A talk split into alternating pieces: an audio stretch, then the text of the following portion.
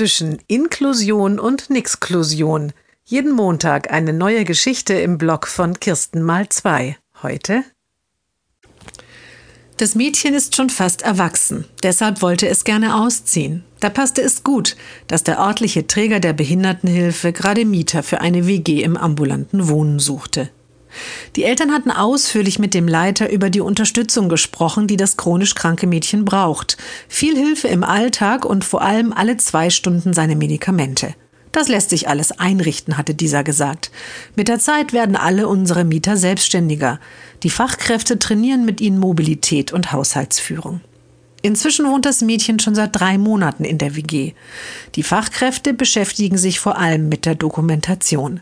Die Medikamente geben sie dem Mädchen nicht. Dafür müssen die Eltern einen Pflegedienst beauftragen, der mehrmals am Tag nur hierfür kommt. Auch Trainings gibt es nicht. Die Bewohner sollen alleine putzen und am Wochenende kochen. Doch das können sie nicht. Deshalb gab es schon wochenlang am Wochenende nichts mehr Warmes zu essen. Als die Eltern sich beschweren, heißt es, mehr geht eben nicht.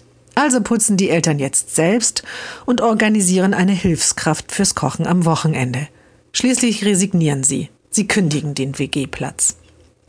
Nun müssen sie eine neue Wohnmöglichkeit für das Mädchen suchen. Heute frühstücken sie erst einmal gemeinsam mit der Tochter zu Hause. Als die Mutter die Lokalzeitung aufschlägt, liest sie ein Interview mit dem Leiter der Behindertenhilfe. Dort stellt er sein neues Konzept vor und erwähnt auch, dass in der Wohngemeinschaft wieder ein Platz frei ist. Dazu wird er so zitiert. Manchmal ist es eben schwierig.